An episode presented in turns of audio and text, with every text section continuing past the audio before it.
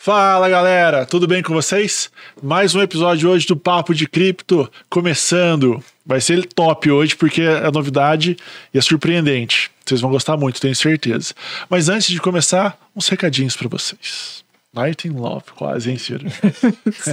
Primeiro, galera, se inscreva no canal. Ai, Curta o vídeo, então, ative os sininhos das notificações e compartilhe com a galera, porque vocês têm, tenham certeza que vai ser muito legal, alto nível. Vocês vão aprender demais. Fechou? Outra coisa, rentabilidade passada não é garantia de rentabilidade futura. Significa dizer que, independentemente do que a gente conversar, não quer dizer que o que se ganhou dinheiro ganhará dinheiro. Outra coisa. Ah, não. É o Fagner abrindo é. água. Ah, beleza. É o Fagner abrindo água. Eu pensei que estava estralando dele. É, chamando a atenção. estralando, eu também achei que era. Só por causa disso, o último recado da paróquia, como diz o Ciro, é, não é recomendação de compra que a gente for falar aqui. Então você estude, aprimore seus conhecimentos e se sinta à vontade em investir naquilo que você conhece. Beleza? Então bora. Ah, é. E se você tiver a intenção de nos ajudar nesse programa para que a gente continue desenvolvendo, nós vamos colocar uma chave Pix no, na descrição do vídeo e ela vai estar tá no, é, no meu nome, mas eu, eu presto contas com certeza tranquilamente para vocês. É apenas para vocês apoiar o canal, para que o canal possa se desenvolver e caminhar com, com muita felicidade. Mas também, se não quiser doar, tá tudo certo. Assista, curta, comente compartilhe. Fechou? Ciro. Valeu. Gente, vocês fazendo isso tudo que o Marcelo falou, vocês já ganham especial, um lugar especial no meu coração, no ventrículo esquerdo. Tá garantido, ou no direito também, não tem problema. Mas tá a vaguinha lá. Chique. Pessoal, é, os recados dados. Eu, o nosso podcast hoje, a gente vai falar com um convidado que já veio aqui, mas ele voltou porque ele tá com informações fresquinhas da Bitcoin Conference de 2022 que aconteceu em Miami. Então, eu vou relembrar o currículo dele. Ele já teve aqui no episódio número 3. Se você quer ver esse podcast, vai lá no canal, na playlist podcast está lá e tem os cortes também. Lá a gente falou de vários assuntos. Aqui a gente vai focar mais na conferência. É, o, é o quem está aqui de volta com a gente é o César Miglioranz Cavini. Ele é formado em Economia Física e Matemática, administrador na Clínica Memorial. É, trabalha com engenharia biomolecular na Universidade de Boston. Então, e esse é o currículo dele. César, obrigado de novo por estar aqui com a gente. E só um recado, agradecimento a São Pedro hoje, porque não está chovendo e o Fagner não vai ter muito trabalho para tirar o barulho da chuva. E ele é Jedi em tirar barulho, só quero ver ele tirar isso daqui, ó. Zoom. Mas agora ele fez uma carinha decepcionada ali. Bom, recados dados e a zoeira com o Fagner de costume feita. É... Fagner, você tá no coração, viu? Ele só tá fazendo assim para mim, mas por dentro ele tá fervendo. é, César, obrigado por estar aqui de novo. Marcelo, obrigado pela parceria. Obrigado. O Fagner, como eu disse, tá ali. Valeu de novo, Fagner. Fica bravo, não. É... Eu queria que você começasse, conversasse com a gente. Eu sei que foram vários dias de conferência, se não me engano, quatro, né? Com várias temáticas. O o assunto hoje é mais contraído, acredito que você fale mais. Para a gente, suas impressões, o que, que o pessoal da alta indústria e os entusiastas raízes falaram também. Então, podemos começar, não sei, o Michael Saylor eu sei que teve lá. Sim. Deve ter, ter, comprado até mais Bitcoin durante a conferência e não contou para ninguém ainda. Ou contou só para mostrar para galera. Hum. É, também. Uhum. E, bom, como que foi só? Por que, que você foi? O que, que deu na louca? O que, que você hum. conta pra gente? Tá bom, bom. Primeiro, obrigado pelo convite de novo. É, essa história da conferência não foi nada planejado, né? Eu fui completamente de última hora.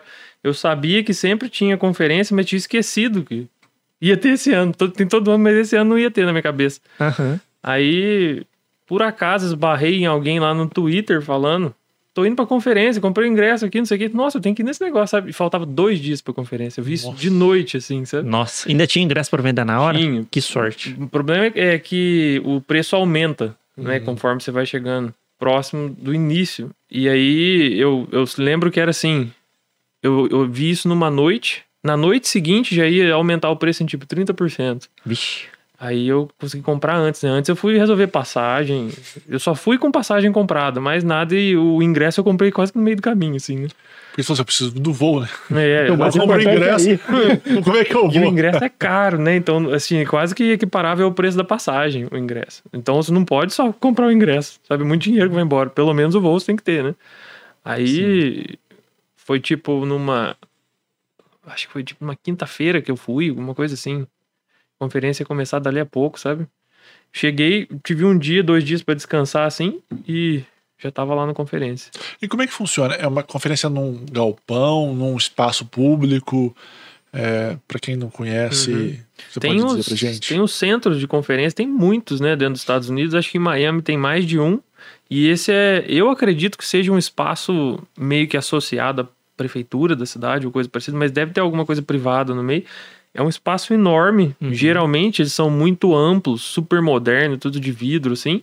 Não é só E- um lugar fechado. Tem vários, lugar- É. vários lugares abertos e vários lugares para conferência, não? Sim, isso varia, né? Mas lá em, lá em Miami dá pra fazer um pouquinho mais disso, porque o clima lá é bom, comparado com muitos lugares dos Estados Unidos, apesar de ser muito quente, né? Mas lá tinha o, o centro de convenções, o prédio em si, né? Um prédio Uhum. enorme, não é, não é aquelas coisas tipo um prédio cheio de andares, 30 andares, deve ter Uhum. três, eu acho. E tinha essa parte interna que ficava dentro do prédio da conferência e tinha partes externas também. A parte externa foi mais um palco, tipo de show, que tinha, que era muito show no último dia da conferência. Legal. E tinha também o Jardim Botânico, lá acho que da. é, tem, tem duas cidades ali, pelo menos, né? Muito próximas uma da outra, que é Miami e Miami Beach, que é uma ilhazinha próxima a Miami, né? Que é uma outra cidade. É, considerado outra cidade. Lá nos Estados Unidos é muito fácil, né, pra você começar uma cidade. Você se junta com 12 moradores, uma coisa assim, contrata caminhão de lixo, eletricidade montou, sabe? Mais ou menos. E aí tem Miami Beach, né, que é outra cidade diferente, é outro estilo, né, diferente de Miami, tudo. É bem mais praia, menos negócio, assim, é coisa mais turística e tal. E ali dentro dessa ilhazinha, né, que é Miami Beach, tem um jardim botânico que por acaso fica grudado no, no centro de convenções. E esse jardim botânico também fazia parte. Ele tinha um- uma atividade lá, um evento do, daquele Cash App, que é fundado pelo Jack Dorsey, né, do Twitter, Uhum. que eles usam muito Bitcoin e tal, que era uma caça ao Bitcoin. Você tinha que sair caçando dentro do jardim botânico, o código que é que você escaneava, ele te dava Bitcoin. Só que era só com o Cash App que eles faziam isso, né? Você tinha que pegar o aplicativo deles e escanear. Ah, e tá. tinha, não lembro quantas localizações, mas era tipo, sei lá, 500 localizações ao longo de Miami inteiro que você podia achar código QR pra você ganhar Bitcoin. Você achou Tinha- um? Eu achei, só que eu não consigo usar o Cash App. Você tem que ter endereço nos Estados Unidos, documento americano e tudo mais, então... não- Ah, Oxi. E as apresentações também tinham, tinha vários telões, assim, aparecia, sabe? O, o código QR tinha um cronômetro lá, 20 segundos pra você tentar escanear e ir embora. Ou seja, não Caraca. era só para uma pessoa. Todo mundo Não. que lesse o QR Code ganharia um satoshizinho lá, um Sim, percentual. e eu acho que tinha um. É que tinha uns eventos muito grandes, muita gente. Tinha um evento lá, não lembro qual que era, que alguém falou que tinha ganhado 25 dólares, assim, Olha, escaneando. Eu não sei qual- se isso é real, como é que funciona, mas É. porque eu não consegui fazer, né? Mas tinha. São eu quantos sei dias? que- Só te cortando, eu sei que lá, você falou dessa questão de QR Code, eu vi, tinha um touro mecânico lá na conferência, quem ficava mais tempo acho que ganhava uma unidade inteira de Isso. Bitcoin. Aham. O cara ficou 2 minutos e 40, ninguém bateu ele. uhum. E aí, Tá se, bom, se você não caísse, né? Você ganhava. É um prêmiozinho razoável. Opa. Melhor que tentar a vida no rodeio de verdade. Pior que verdade. É, ué.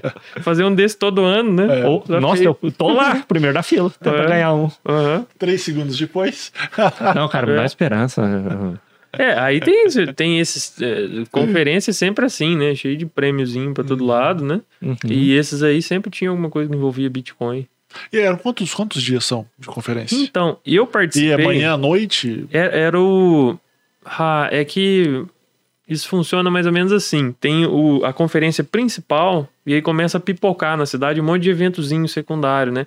Que não Uhum. faz parte. A Bitcoin 2022 ela é organizada pelaquela Bitcoin Magazine, né? Revista Bitcoin.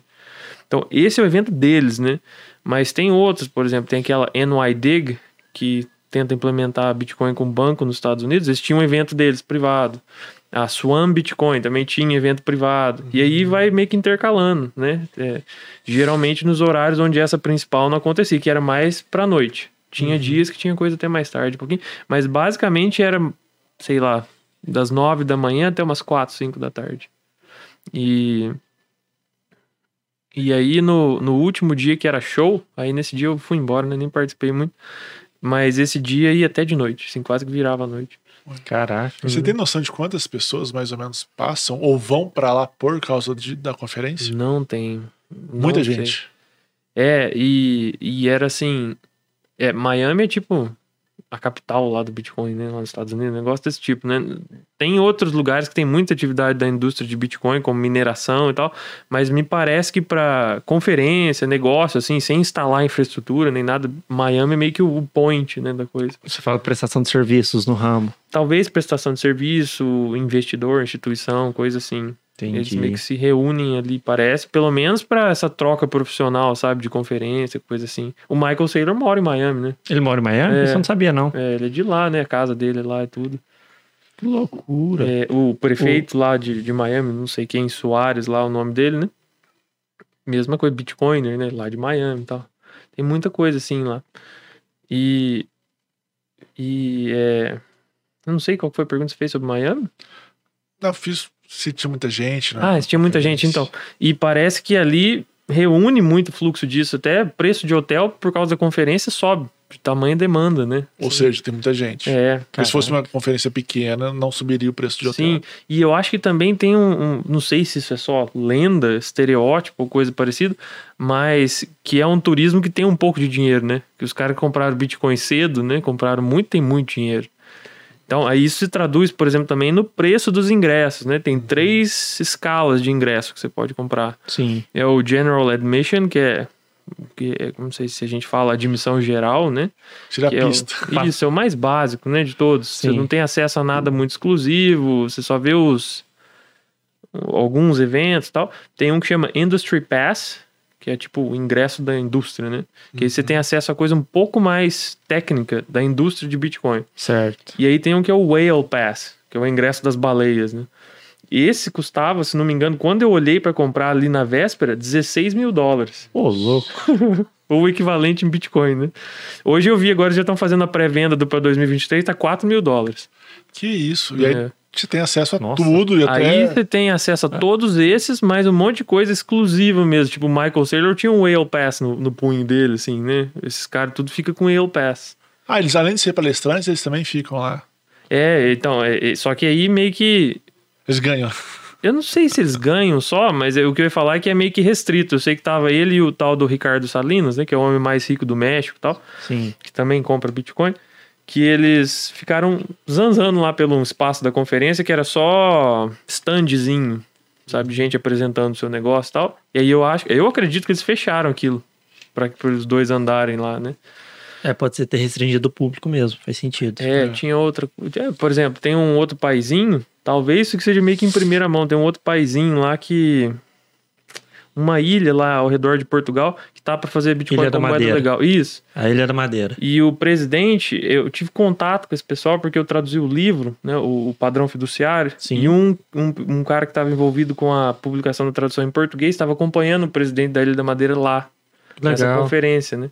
E eles ganharam o Whale Pass para ir lá falar com esse povo, sabe? Cada um deles. Então é uma coisa bem assim, restrita, exclusiva, né? Caraca. E da, pelo que você falou, então, pela quantidade do espaço, pelo tamanho do espaço, tinha, lógico, né, você mencionou a conferência principal, e das principais, qual que você assistiu? Uma que te chamou a atenção? Então, que vamos entender o espaço, né? Pra os- a gente se localizar, porque eu fui acompanhando um pouco até pelas suas postagens no Instagram pra... É, você deve ter visto que tinha cenários diferentes que eu postava. Né? Sim, exatamente. É, então, eu falei do que tinha do lado de fora. Sim. Que era meio que um campo aberto, um parquezinho e um jardim botânico, né? Aham. Agora, dentro do prédio, lá todo de vidro, enorme, bonito, tinha o andar térreo, né? Que eu acho que tinha três, três palcos nesse andar térreo Certo. e a ala de estandes, um pavilhão de estandes, né? Stands de quê? É tipo assim, você tem uma mesinha, quando é um stand bem básico, e você apresenta lá o teu negócio. Você fica lá pra pessoa vir falar com você, dar Ah. cartão, fazer networking. Entendi. É. Você tem um negócio Aí- e tá tentando vender Isso. lá alguma coisa. É, aí tem os que só fazem por publicidade mesmo. O Cash App, ele tinha, não era um stand, ele tinha um vulcão no meio do pavilhão, assim, soltando fumaça e tal, que ele vendia drink ali só, fazer mais nada, sabe? Poxa, É, ah, tinha vários, tinha coisa que não tinha muito a ver com Bitcoin, tinha uns artistas lá, sabe, no, nos standzinhos. É porque tem essas coisas, né? Às vezes tem os artistas do Bitcoin, né? Que o povo compra só as coisas dele. Mas aí é bem simples, lá num canto, meio escondido, né? Tem uns que tem mais destaque. E, por exemplo, tinha um outro pavilhão lá de um serviço de. que tava ligando Bitcoin a mercado imobiliário. Eles Uhum. tinham lá várias mesinhas, um pavilhão intermediário, assim, um, um stand intermediário, né? E aí você ia lá, pegava um cupomzinho e ganhava um café, código QR desse, sabe? Um negócio assim, né? É só pra você ir lá e falar com a pessoa de algum negócio específico. Por isso que eu acho que a conferência é, tem um valor excepcional para quem tá dentro da indústria, sabe? Você faz muito contato. Eu, como não trabalho mesmo, não minero, não, desenvolvo software, nada assim, eu fico mais só que a, a conferência serve para mim mais para eu ter uma. Pegar um, um pouco do ambiente, sabe? Da evolução da coisa, assim, como é que tá, né? O que se passa nesse É. mundo. Porque fazer um contato com um minerador, eu só agora que não faço nada disso, não tem muito porquê, sabe? Vou chegar a falar o que com o cara, sabe? Uhum. Ficar com o cartão dele, pôr no gaveta, nunca mais olho, né? Só pra falar, ó, tem cartão do minerador ali. Isso, sei é, não, nada a ver. Então tem o pavilhão de stand e tem três palcos, se não me engano, no andar térreo. Assim, tem palco pequeno, que é tipo um teatro pequeno, né? E Uhum. tem palco muito grande, né? Tinha dois pequenos e um gigantesco, que é onde tinha os- as, as pessoas que iam falar com o maior público, né? Tipo o Michael Saylor ia nesse, o, o Peter Thiel lá, do, o fundador do PayPal. E ele encheu esse aí, era uma coisa incrível, assim, eu não, não- tenho noção do tamanho daquilo, mas era... Faltava lugar pra sentar. Não tinha lugar pra sentar, e não é assim, é tipo, a fileira, eles... eles o palco era tão grande que eles tinham a- o palco com a pessoa sentada, falando, várias telas do lado, e tela monstruosa, né, gigante. E aí tinha meio que uma ala de cadeiras. Quando ficava muito longe para as cadeiras enxergarem, eles replicavam mais um monte de tela e mais outra ala de cadeira, assim, sabe? Ele encheu tudo até na porta de saída com gente em pé, sabe? Pô, Só louco. nesse pavilhão, né? E então esse era o principal. Ele chamava o, o palco Nakamoto, se não me engano, era o, principal deles. Aí tinha o palco da mineração, o mining stage. Esse era bem pequeno, era bem mais técnico, né? Era mais o pessoal da indústria mesmo. É, era muito minerador em escala industrial, falando, né? A minerador que tem ação que é vendida em bolsa, coisa do tipo, e gente do mercado financeiro. Isso que eu achei muito interessante, que eu vi lá que tava tendo muita conversa de mineração de Bitcoin com o mercado financeiro, né? Esse palco era um pouco mais restrito, um pouco menor. Mas você E- tinha acesso a ele também? Tinha. Tinha também. É, esse aí era, esse era aberto ao público. Tá. É, o que era fechado era no segundo andar. Ah, sim. E tinha mais um outro no, no andar de baixo que era o palco Gênesis, se não me engano. Vem do, do bloco Gênesis, né? Do Uhum. Bitcoin, que é o primeiro, né? Sim. Esse era uma coisa meio filosófica. Era tipo assim, você falava sobre liberdade individual e Bitcoin lá no palco, Uhum. sabe? Também era menorzinho. Esse eu não fui muito não, porque essas coisas eu já li muito, né? Uhum. Não aprendi muito. Tinha mais um, aliás, eram quatro palcos. E tinha um palco, é, chamava Open Source, não sei, fonte aberta, código aberto, não sei. Que é só sobre programação, desenvolvimento de programação no Bitcoin. Que eles falavam primariamente de Lightning. Basicamente isso, né? Também era um pouco mais restrito. Eu fui numa coisa ou outra nesse também. Maior parte do tempo eu ficava entre o de mineração, o Nakamoto e o que tinha no andar de cima. Que eu comprei o, o- Industry Pass, né? Que era o intermediário. Sim. Eu dei uma sorte tremenda, por isso que eu mandei uma mensagem no chatzinho do site lá. Falei assim, vocês não tem desconto pra esse negócio? Não, tá muito caro. Tá aqui, 15%. Eu ganhei, paguei lá. Economizei 300 dólares no negócio. Só pela choradinha final. Então, né? Aí eu fui com esse, né? E esse dava acesso a um lugar no segundo andar que era o Enterprise Stage. É tipo o palco dos negócios, assim. Uhum. Que aí variava o que aparecia lá. Tinha muita coisa diferente, mas era mais coisa nova, tipo empreende, empreendedorismo, sabe? No Bitcoin, assim, coisa estava surgindo, né? E esse bem interessante. E Da- das conferências que você foi no palco principal, você assistiu quais? nossa, eu assi- eu assisti acho que todas as das pessoas mais conhecidas, assim. Qual que te chamou mais atenção? Ah, várias chamaram atenção por vários motivos diferentes. Ah, O, esse do Peter Thiel lá, eu não imaginava que fosse encher desse jeito, sabe? Ele chamou atenção por causa disso. Ele tacou dinheiro no povo, né? Assim, Ah, é? ele tirou as notas de dólar, ele tacou assim. Imitou. Silvio Muito. Silvio Isso, é, Isso. só não fez aviãozinho, né? Você jogou, né? É, o... Outra que encheu muito, mas muito mesmo, foi a do Jack Mallers, que é o cara que é, criou aquela empresa Strike, que foi quem criou as carteiras de Bitcoin Lightning para El Salvador. E. é- é- é que- Ativo Wallet, né? Acho que chama isso. é, isso, um negócio desse jeito. E ele tava. É, porque ele meio que criou um histórico, né? Que ele chega lá e anuncia. Ele anunciou que Bitcoin ia fazer. É, El Salvador ia tornar o Bitcoin moeda legal, né? Todo mundo tava esperando um, um anúncio assim também. E esse encheu, mas encheu mesmo também. Só que não foi tanto que nem o Peter Thiel ainda, porque foi depois, sabe? Acho que o tempo foi passando e a gente foi indo embora, né? E aí ele anunciou lá um- uma coisa muito doida lá que era ah, os pontos de venda. Tipo, você vai no supermercado, tem uma maquininha de cartão, né? Sim. E esses pontos de venda lá nos Estados Unidos, é que nem aqui mais ou menos, que tem algumas empresas que controlam eles, né? Ele fez um acordo com uma empresa que domina 80% dos, de maquininha de cartão de ponto de venda dos Estados Unidos. 80% de todas, tipo Walmart, supermercado, farmácia, Seria tudo. tipo a Cielo do Brasil. Isso. Domina 50% do mercado nacional. E tem algumas coisas além disso também, né? E pelo que eu saquei lá, eu não vi funcionando, não usei ainda, mas ele depois tem um vídeo dele fazendo uma compra real, né? Numa mercearia, um negócio assim. E você tem uma opção de selecionar na maquininha: crédito, débito, Bitcoin. Você aperta lá e aparece um código QR, e esse código QR pode ser lido por qualquer tipo de coisa que use a rede Bitcoin. Pode ser uma carteira, pode ser uma carteira com Tor, sabe, super ultra privado, não sei o quê.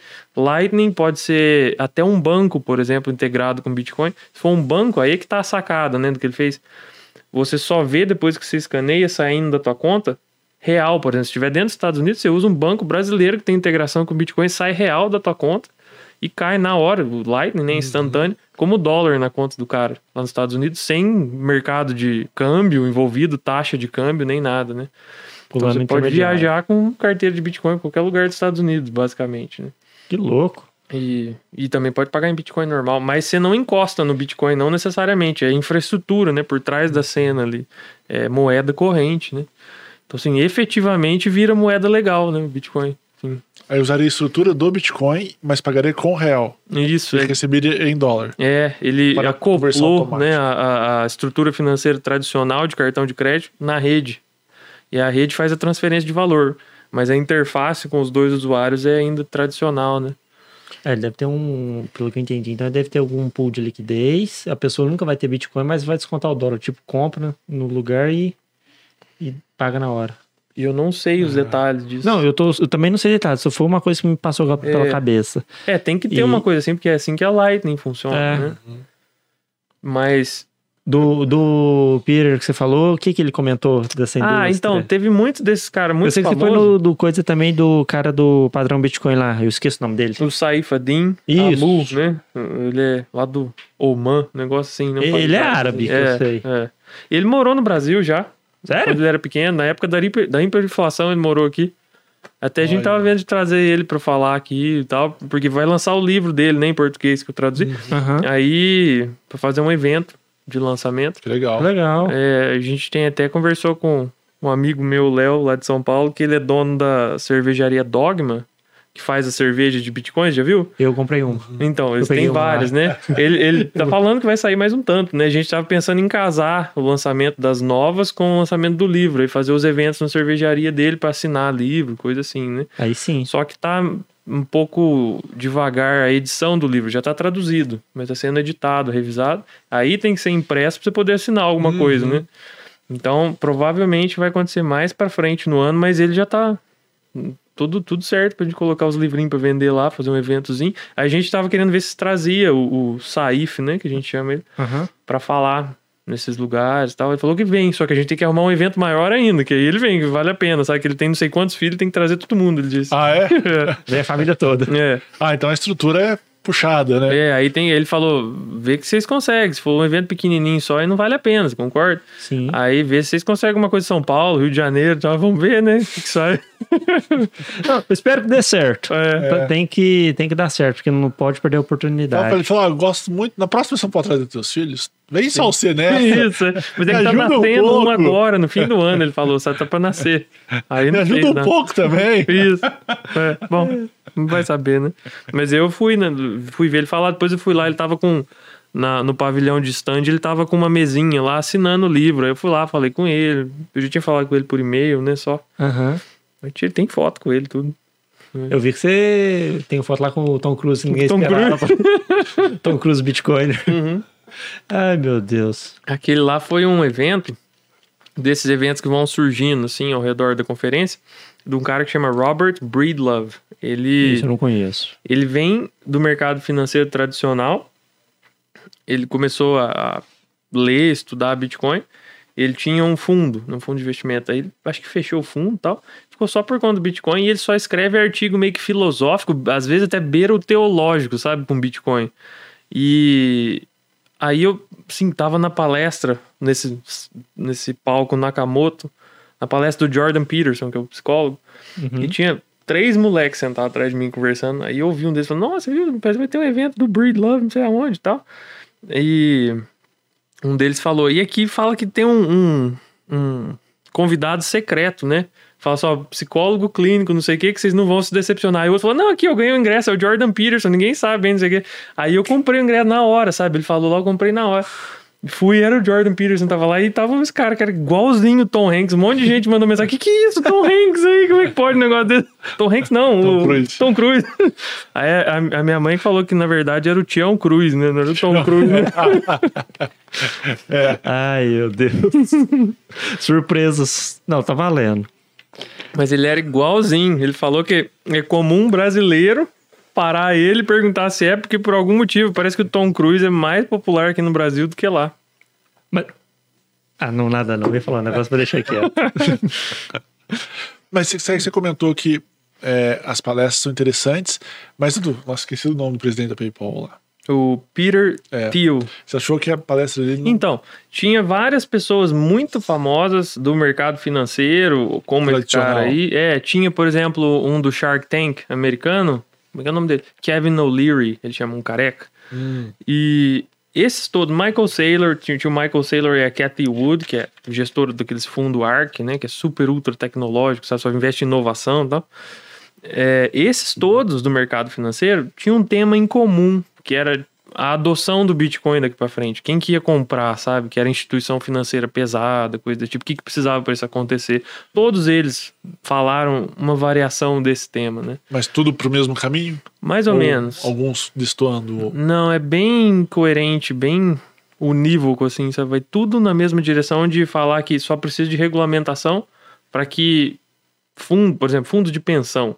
Se não me engano, estava lendo um dado que os fundos de pensão, aposentadoria, né, nos Estados Unidos têm sob gestão 198 trilhões de dólares, só os fundos de pensão.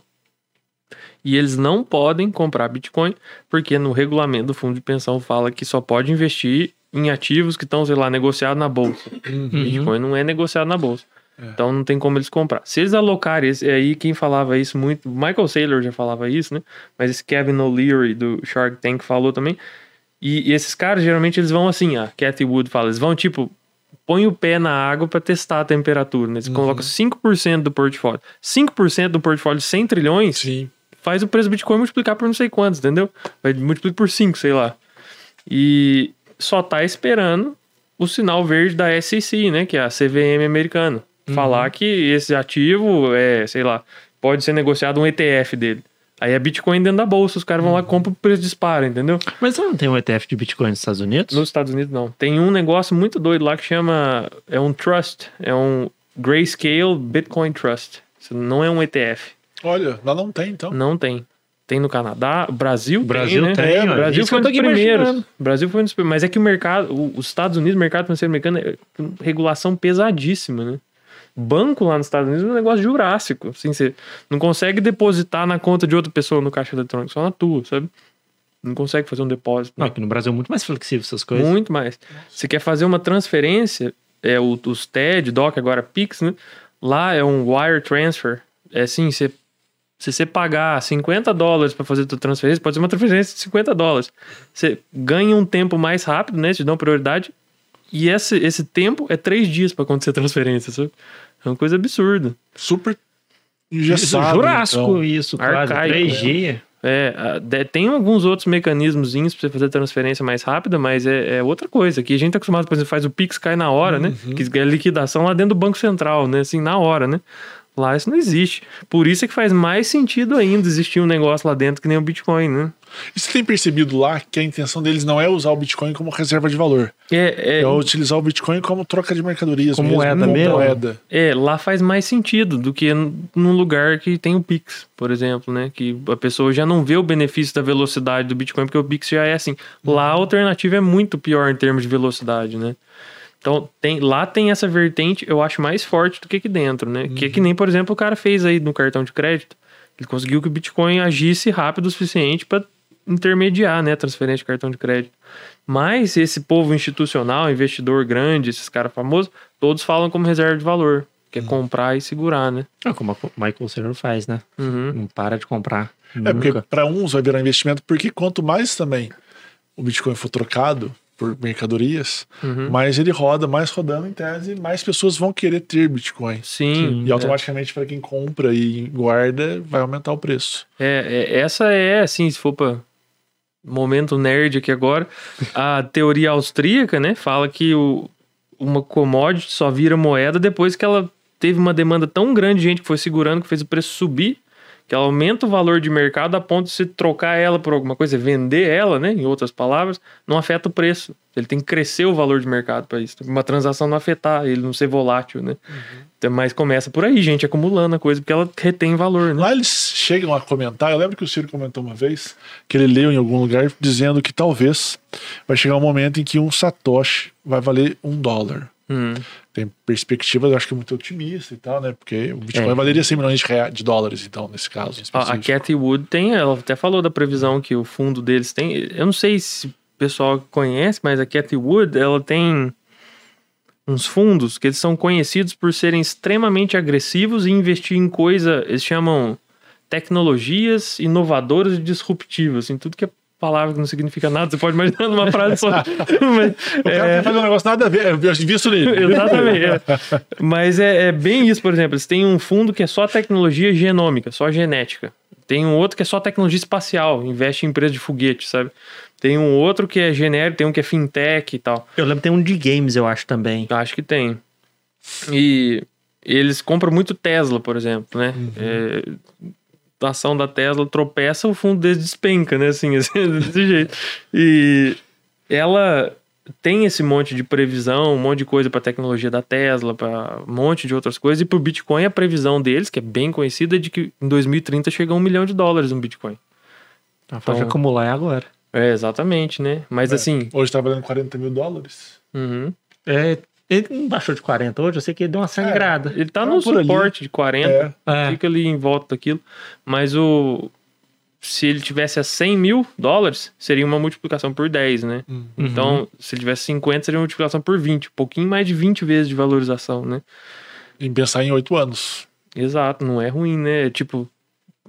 2.100% em 8 anos, né? É possível disso acontecer. De 2019 pra agora, ele saiu de acho que de 3 mil dólares, não lembro agora, depende do momento também, pra 60 quando deu pico. É, sim. Não é de se duvidar disso É, acontecer. multiplicou por 20, né?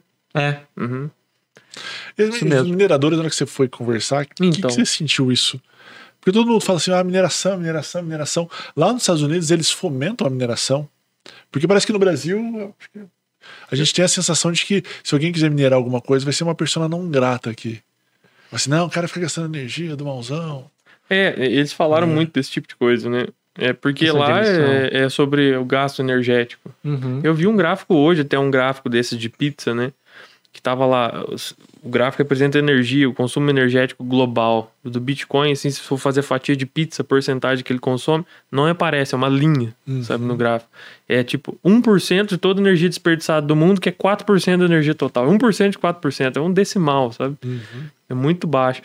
Mas eles falam disso lá porque se eles querem que capital de investidor institucional migre para o Bitcoin, que a gente estava falando de fundo de pensão, Uhum. eles vão ter que não só se enquadrar em regulamentação financeira, que nem essas que falam que tem que ser um ativo de bolsa e tal, eles vão ter que também se enquadrar em regulamentação ESG, né? Uhum. Que agora um monte de empresa, instituição, fundo só pode comprar com empresa ESG, né? Sim. Então eles tentam se enquadrar nisso, os mineradores, fazer energia renovável para minerar Bitcoin. Tinha um naquele palco para quem tinha o passe da indústria lá, tinha um cara, tinha, um- tinha um dia lá que era tipo Shark Tank mesmo, os caras tentando jogar ideia para alguém investir. Aí tinha várias pessoas no painel, tinha o cara do Shark Tank, tinha um outro fundador do Twitter, um cara que chama Bob Lee, que é famoso aí no meio do Bitcoin, mais duas mulheres lá, russas, um negócio assim.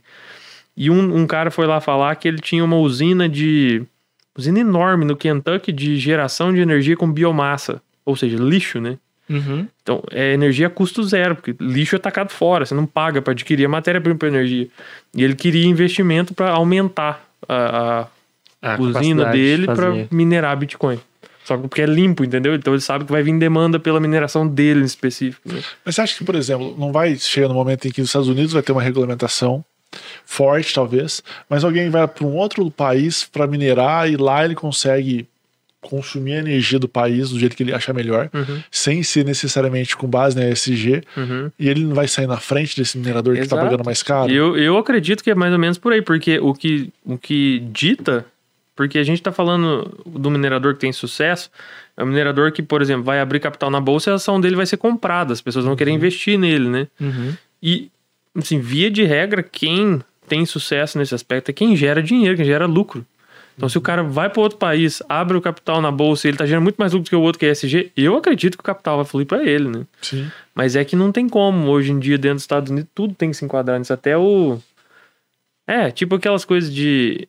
de. Um monte de requerimento doido, assim, do governo americano põe. Aquelas coisas de diversidade, né? Tem que ter porcentagem de não sei quantas etnias na empresa, né? Na diretoria da empresa. Tem esse tipo de coisa para ESG também. Você só pode investir em empresa que tem não sei quanto de energia renovável, entendeu? Se você tem que investir dentro dos Estados Unidos, a empresa vai ter que se enquadrar nisso. Então a como. tendência é que talvez, claro que é um país que envolve muito dinheiro, mas talvez às vezes haja uma migração também.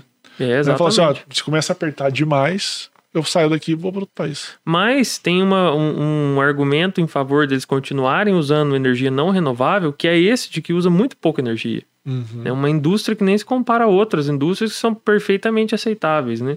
É só questão de divulgar. Mas aí que tá, é a guerra de mídia, né? De narrativa. É, tinha essa questão também, que você envolve outros atores e vai. Vai. A discussão amplia. Porque você também tem que pensar que tem um Estado nessa história. Uhum. O Estado também não pode falar assim, ó, se eu der muita trela pro Bitcoin, esse negócio começa a tomar corpo, Uhum. as pessoas começam a utilizá-lo mais do que o meu dinheiro, e eu começo a perder o meu poder tem de questão normatizar também. dinheiro. Uhum. Então eu preciso dar umas sabotadas ali, Exato. eu preciso criar Pois é, problemas. e o impressionante nisso tudo é que o governo americano tem sido extremamente favorável ao Bitcoin, né? Por exemplo, aquela. é, os presidentes do Banco Central trocam, né? a Cada não sei quantos anos. Banco Central americano. A mulher que era presidente anterior ao Jerome Powell atual, ela é agora presidente do Tesouro americano, tipo a tesoureira. A Janet Yellen. Jan Yellen, né? Ela, ela saiu, acho que semana passada. Ela falando, assim, você vê, só se for um deepfake, sabe? Um negócio assim, ela falando, a boca dela mesmo falando. Tudo que o Bitcoin é descentralizado, não sei o que, é bom pra economia por causa de, sabe, esmiuçando a coisa toda, sabe? É incrível. Tinha senador americano lá no palco, nesse Nakamoto, falando de lei que eles estavam passando. A senadora chama Cynthia Lewis, ela é senadora do Texas, se não me Já tem leis regulamentando ou ainda não? O lá? Texas, eu acho que tem alguma coisa Porque é assim muito já. estadual. É. São É. leis lá, os estados têm muita autonomia lá nos Estados Tem. Unidos. Mas essa, a CVM americana, a SEC, não é estadual, né? Ela é um órgão federal. Aí que vem o encrenca. Da- da- dos personagens que passaram lá, um que me chamou a atenção, que eu vi um negócio no Twitter, foi aquele que até o Satoshi menciona ele no white paper, o Adam da Blockstream. Você viu alguma coisa dele O lá? Adam Singer, eu vi uma palestra. É esse que você tá falando? Não, não, o da Blockstream. Nossa. Adam. Blockstream é aquela que tem os satélites. Isso, tem um satélite do Um Bitcoin. careca de óculos. Isso. É, eu vi uma palestra dele que durou dois minutos. Sabe que era só um anúncio que ele tinha pra fazer? Que justamente ele tava falando que a Blockstream tava fazendo uma parceria com a Tesla para construir uma unidade móvel de mineração. Que já estão agora lá com um monte de container de mineração, né? Você não vem mais com um galpão assim constrói um galpão. Você trouxe tem um- mobilidade para um container, e aí se acontece uma encrenca dessa de regulamentar o teu estado, você cata o teu container e vai para outro estado, entendeu? E aí já é tudo refrigerado, tudo junto. Só que ele tava fazendo uma outra que é painel solar. Ah, isso eu acho que eu vi essa informação. É, painel solar que é intermitente, né? O sol se põe, acabou a mineração. É. Só que tem que ter bateria ligado. E para isso ele fez uma parceria com a Tesla e o outro investidor que entrou no meio foi o Não foi a Block? foi a Block, O- que é Square, que faz o Cash App. Que é Isso. isso. E aí eles vão minerar no Texas. Não sei, assim, só anunciaram a parceria por enquanto, que vai ser investido para desenvolver esse negócio. Captei. Se não me engano. É. Mas foi tipo dois minutos e foi embora. Nossa, que sem graceza. Por que, que não falava um pouquinho? Essa empresa, Blockstream, me impressiona, sabe? Eu vi um monte de coisa dela, mas Eu sei que têm- ela tem, uma hard wallet própria também. Eles têm muita coisa própria. Eles têm. Eles te alugam. Essa é uma ideia que eu tive um tempo atrás. Eles fizeram um negócio desse, sabe? Que é tipo um fundo imobiliário que você compra para ter dividendo, né? Aham. Só que é de mineração, porque vai gerando é, caixa, né? Fluxo de caixa partindo da mineração. Você pode. A Blockstream te vende, tipo, uma cota de mineração. E você vai recebendo, pingando na conta, né? O dividendo vindo de Bitcoin, né? Que legal. E eles têm, tem, tinha vários mineradores de capital aberto lá. Por exemplo, aquela Marathon Holdings, aquele povo enorme. Você olha o gráfico deles, né? Por exemplo, dessa Marathon. O Bitcoin a gente acha o máximo, né? Subiu 300% de 2020 até 2021, 2022. A Marathon no mesmo período subiu 8 mil por cento, sabe assim? E eles, quer dizer, muito dinheiro envolvido, atrai muito capital, tal. mas a Blockstream é maior em valor do que a- essas aí que tem capital aberto. É uma empresa gigantesca. Só que não tem ação, não tem nada, ninguém sabe o que acontece lá dentro. né? Ele, ele optou propositalmente de deixar o capital fechado. Ele fala que sim. Pelo menos É. por enquanto. Claro que é uma pergunta meio tosca, né? Mas sim, as pessoas falavam de outras moedas lá, outras criptomoedas Falava, lá. mas era. Do Bitcoin, vamos conversar aqui de Ethereum. O Peter Thiel falou isso. O Peter Thiel Tá deu uma proibido. fraquejada lá com o Ethereum, assim, o povo deu um uh Ah, ele, é? assim, ele mudou o tom, sabe, da coisa. É, é, é sempre assim, eles falam assim, é, vou falar uma palavra suja aqui, o Ethereum, não sei o que, desse jeito. É, Mas assim, arrisca de vez em quando uma pessoa ou outra, mas aí você percebe que o público fica estranho, sabe assim? Não É muito purista, né? A, má- a má impressão vai, vai de uma vez ali. É, exatamente. você Porque fala, você tava... o que você falando aí? Hum, é bem isso mesmo. Eu não Porque duvido. você percebe que Ainda mais que tem uma torcida dedicada. nessa história também. Uhum, Em que às vezes tem muita gente que gosta do Bitcoin ao ponto de ser torcedor do Bitcoin uhum, e repudiar qualquer outra moeda. Uhum. É. E, mas na- na- talvez até querendo quase que ir pras vias de fato Uhum. com as pessoas. eu gosto de Ethereum. É, Não, escuta aqui, xinga minha mãe, mas não fala que você gosta desse negócio. E começa. É, bom. Mas é que eu acho que a, a ressalva é que esses tentam se passar por Bitcoin, né? Nessas moedas. Falar, ah, não, isso aqui é o Sim, novo é. Bitcoin, sabe? Esse negócio assim. Sim. Não tem como, né? Eles fazem outra coisa. Por exemplo, o Ethereum é contrato inteligente. Agora o Bitcoin já faz isso também, né? Mas ele é isso. É, o outro lá, o Polkadot, que eles falam, é Solano, interoperabilidade de blockchains, né? Diferente. Bitcoin não faz isso, entendeu? Então, assim, acho que se o negócio é segregado fica lá no canto deles, tudo bem. Mas esses que tentam tomar o espaço, né, do Bitcoin, o cara desce a porrada. Eu vi uma tabela hoje, inclusive, foi bem interessante você falando nisso. Envolvia até a Polkadot estava lá no meio. É, falava desse sumiço que vai ter desses projetos alternativos num curto período de tempo.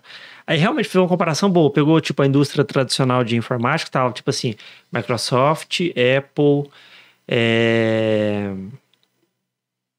Qual a outra trem mais tradicional? Google. IBM. IBM, Dell, HP, Lenovo, tal e tudo. Aí pegaram ela num lado da tabela. Aí no outro ficou tipo assim, do, ficou tipo assim Microsoft, Apple e, e IBM no setor de é, prestação de serviço de software. Eu não lembro se era isso exatamente, estou supondo. Aí depois pegou outro em relação a produtos. Aí tava lá Netscape, Google Chrome, Mozilla, é, Opera, é, o Vivaldi também, que nem sei se existe esse navegador ainda. E aí depois no outro lado, Chrome e Firefox. Então tava mostrando que vai passar esse limpa na indústria de blockchain. E talvez sobreviva dois. Igual o sistema operacional do telefone, Android e o iOS. É, avião, Boeing e Airbus. Acabou. Então eles estão prevendo que isso vai acontecer. É, tem um analista muito famoso de Bitcoin, o Willy Woo, ele faz análise on-chain. Né? Ele tem um gráfico famoso, circula aí para todo lado, que é o preço de, sei lá, acho que os, os top 10 mil criptoativos, sabe? Um negócio assim. É, como que ele evoluiu ao longo do tempo. Então ele começa de zero, que é quando lança né, o, a moeda, uhum. e todos, exceto no gráfico dele, Bitcoin e o Ethereum tendem a zero de novo. Todos, assim, então, 9.998 volta uhum. para zero. É incrível. Caraca. Porque, assim, a gente também não tem uma noção. Por exemplo, a gente fala ah, da Polkadot, é, Polkadot. Mas aonde ela está sendo criada? Exato, é. Às vezes, fala assim, ah, às vezes é na garagem de alguém. Uhum. Não tô falando que seja. Questão da transparência, né? Você não tem a noção quem que está desenvolvendo, quanto que essa pessoa gasta para desenvolver, quanto ela está recebendo para desenvolver. Todas e o fato dela depender disso, né? A rede é, ter depender exatamente isso, né? de alguém uhum. ou de alguns desenvolvedores. São às vezes é alguma pessoa que tem uma grande percentual né, das moedas. Sim. E aí fala assim: ah, então tá metade eu coloco no mercado, mas metade está comigo ainda. Mas você não tem da metade, de 40%. Uhum. Você junta com mais um, você vira 50% mais um ali, Sim. 50%. Ou despeja tudo no mercado, o negócio não vale mais nada, né? É. E você não tem essa informação. Quem é essa pessoa? Aonde ele está desenvolvendo isso? Qual é a equipe dele? Às vezes o site ele não, não tem tanta informação. Quanto é o custo mensal que ele tem com a equipe? Essa é a questão do custo SG também, você pode colocar aí agora é. nessa. Qual é o uhum. custo mensal que ele tem? Então, todas as informações que realmente não, não aparecem muito. E eu estava vendo até o Michael Saylor comentando, ele falou assim: o Bitcoin só é o Bitcoin porque o Satoshi não apareceu. Exato, é. é. Esse é um risco do Bitcoin, né? O que, que vai acontecer se você vê as moedas do Satoshi serem transferidas para algum lugar, né? Uhum. Eu não me recordo. As carteiras do Satoshi são identificadas? São, é porque assim. Eu, é... eu, não, eu não me recordo mesmo de quantos tem em cada endereço dele. Eu não sei, eu sei que no total ele é o maior detentor de Bitcoin. É... Pessoa. tipo, único, assim, que não é ah, é várias entidades juntas. É. Ah, sim. Eu tenho quase certeza dessa informação, mas. É. O que, que era que tava falando? Das carteiras deles. Não, antes disso. Que, o Bitcoin, que o Satoshi, o Satoshi voltar, é que ele falou a vantagem é. do Bitcoin ter decolado foi o Satoshi desaparecer. É, não, mas eu não lembro o que eu ia falar. Deixa pra lá. Acontece, você vai lembrar. É. Você, você ia falar talvez que o risco é de se ele aparecer e movimentar as carteiras dele. É, então, é porque assim, ainda está num ponto, né, que o, a capitalização de mercado do Bitcoin é grande, nem se compara dos outros criptoativos. Mas ele pode cair bastante, ainda pode subir muito, pode ser volátil, não chegou naquele ponto de hipermonetização, uhum, né? Uhum. E pode ser que uma coisa que é um risco que a gente não sabe que, que acarreta é o cara que fundou o Bitcoin, sei lá, transferir o Bitcoin dele para Coinbase e vender tudo. Você imagina o que acontece, né? O que quer dizer isso? É, primeiro é. que você fala assim, cara, ele, esse cara existe. Ainda. Tá vivo ainda, né? Uhum. É. Mas tem uma grande vantagem, que é o seguinte: ah, era isso que eu ia falar. O, o Ethereum lá, né, ele foi pré-minerado. Aquela ideia de que o software do Ethereum foi liberado para as pessoas começarem a minerar e acrescentar Bitcoin aos endereços que são vistos pelo público. Mas antes disso acontecer, já tinha tido mineração. E ninguém sabe o tanto que foi, aquela coisa que você falou. Que o fundador do Ethereum já tinha moeda antes das outras pessoas poderem ter. E quanto que é que ele tinha, sabe? Uhum. Ninguém sabe. O Bitcoin não, o software foi solto para todo mundo e aí foi tudo sendo minerado às claras, né? Ele começou ao contrário. Com a o... transparência. O Satoshi, né? O Bitcoin. Então, só que ele acumulou bastante porque ele foi o único que sabia da coisa, mas já dava para qualquer uma pessoa fazer. Né? Ele minerava sozinho, é. né? Minerava tô minerando aqui em casa, com 10 minutos eu tô ganhando 50. Isso. que eu posso fazer? Exatamente. Então, Se ele não tiver até hoje, né? Minerando. Então, é. tem um acúmulo, né? É o mesmo fenômeno que pode acontecer no Ethereum, o cara vir despejar. Pode acontecer que o Satoshi vir vender tudo, né? Uhum. Mas a gente sabe quanto que é que o Satoshi tem, pelo menos, entendeu? O Ethereum, que é o segundo maior, tudo mais, ninguém sabe, né? Quanto que você pode vir despejar. Exatamente. Você sabe a limitação de moedas, é. quanto vai ter. E se ele, não, se ele não vender a parte dele, você sabe que aquilo lá. Claro que quanto mais o tempo passa, mais remota é a chance de aquilo ser movimentado. Ou seja, se não se daqui passar um tempo e não. Ou não, né? Agora eu tô pensando sobre a pessoa, porque às vezes ele espera o negócio crescer tanto que a venda dele é. não afeta o preço mais, entendeu? Pode ser. Mas aí vai dar um burburinho que todo mundo vai estar tá de olho. É. Falar, opa, movimentou. Mas aí pode ser dele. tipo, todo mundo já usa Bitcoin mesmo, é. então o que, que importa? Só que pode ser que até lá, porque se pensa bem, se ele for uma pessoa ou um grupo de pessoas, já tinha que ser uma pessoa grande, né? Uma pessoa crescida, formada, Sim. sabe mexer com isso tudo mais, ou pessoas assim vai chegar nesse ponto, vai ser o quê? 20 anos? Esse cara vai estar com uns 90 anos de idade? Será que vai estar vivo ainda pra vender tudo nesse ponto? Não é possível né? que ele era um hacker adolescente. Então, é uma criança, né? Não é possível. Ah, eu tenho 16 anos, Se- adolescente, se isso vou for- criar uma se moeda. for, É. Eu sou uma inutilidade na vida. Não, todo, não, independentemente se o cara tiver 30, 40, 80, nós somos, porque o cara criou um negócio É, absurdamente é espetacular. Foi foda. Mas eu falo pelo seguinte: criar essa mentalidade, porque realmente ele falou assim: olha, eu tenho que criar um negócio, não vou ficar aparecendo, porque se aparecer, vai parecer que eu sou dono do negócio. Vou aparecer por pouco tempo, na realidade, né? É, nem apareceu, assim, né? Tipo, ele não, nunca colocou a carinha É, dele e não, tal. sim, não se identificando que eu digo. É. Aí depois ele faz um negócio transparente pra todo mundo, aberto. Um negócio que, fala, meu, que isso? É um negócio que não dá pra acontecer de novo, né? É. Foi, aquilo foi uma coisa única, né? Que aconteceu, que tinha acontecido daquele jeito. Se fosse Porque qualquer um, coisa um diferente. detalhe que ele tivesse feito diferente dava, ze- O, dava zebra. o, o Jordan Peterson, né, o psicólogo que foi arrastado pra dentro do Bitcoin, né? Basicamente, ele. Por que, que ele foi arrastado? Você Então, sabe a história? foi foi uma coisa mais ou menos assim, ó. Até te cortando, desculpa. Aham, foi o. Desculpa nós. É que o Jordan Peterson, ele é- ficou muito famoso na internet.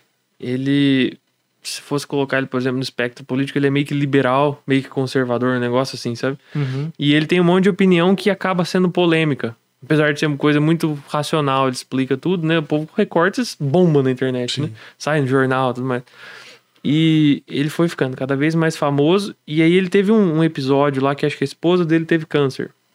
E ele afundou em depressão, começou a tomar acho que Rivotril, sabe? Um negócio assim. Levou acho que dois anos pra ele se recuperar. E quando ele tava se recuperando, já tava no auge da pandemia. Aí ele começou a entrar em contato, por exemplo, com o fato de que o Banco Central estava imprimindo dinheiro. Que os governos estavam bloqueando tudo para todo lado. Aí eles barrou em economia austríaca e viu um artigo de um bitcoiner lá, acho que chama Alex Gladstein. Sei desse. quem que é. É um da Human Rights Foundation. Ele até fez um livro no Twitter, até perguntei se ia sair uma, uma versão em português. Ele disse que tavam, já estavam trabalhando nisso. Uhum. Chama. Você precisa de tradutor? É. É, se- é, Alex, se você precisar de tradutor, tá, tá ali. É... Tem que falar inglês para ele. É. Ah, isso Mas é essa contigo. parte eu entendi, certo. Essa parte Tá é bom. contigo. Meu inglês não é dos melhores, eu tenho que admitir. Não, essa parte é contigo. Ele disse que tava. Eu vou achar que o. o- Como que chama o livro aqui? Pera aí. Mas falando em E- livro, e a gente, essa brincadeira que a gente fez, é importante a gente só contextualizar. César, fala que livro que é e você está traduzindo ele para o português, é isso? Sim, é. O livro chama, em inglês, é The Fiat Standard, que se traduz literalmente como o padrão fiduciário. E aí tem um subtítulo que é alternativa a...